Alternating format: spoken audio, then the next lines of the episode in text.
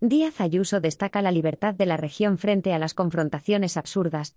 La presidenta de la Comunidad de Madrid, Isabel Díaz Ayuso, ha ensalzado durante su discurso en el acto institucional con motivo del 2 de mayo a Madrid porque es la España con ganas, con voluntad de ser más y de ser mejor, más y mejor España, más y mejor Europa, más y mejor Hispanoamérica.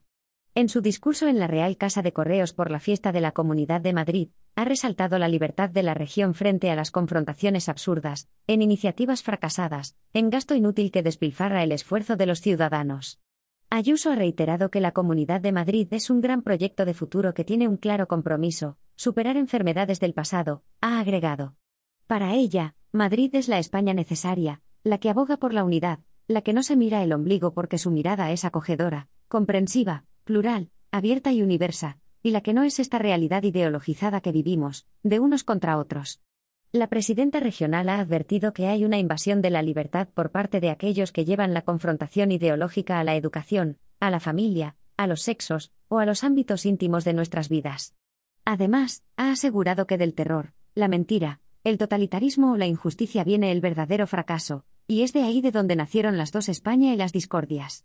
El negarse a convivir con el que piensa diferente, el no poder soportar al que piensa distinto.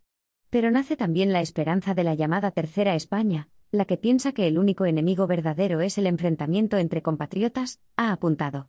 Para la presidenta regional, desde la Comunidad de Madrid, tienen un camino en una única dirección que es la de avanzar, a través de un ancho camino en el que caben todos los que quieran seguir hacia adelante, con mirada amplia e ilusionada.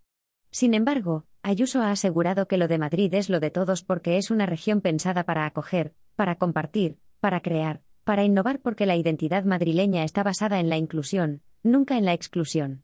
Así, Ayuso ha reiterado que Madrid ha marcado la diferencia al enfrentarse a situaciones difíciles y esa es su aportación, hacer a la España necesaria, la España que necesitamos y que urge alcanzar, ha asegurado con la exaltación de los localismos, de los cantonalismos, de los terruños, según la presidenta, las fronteras se multiplican, las diferencias se exaltan, las mentes se cierran.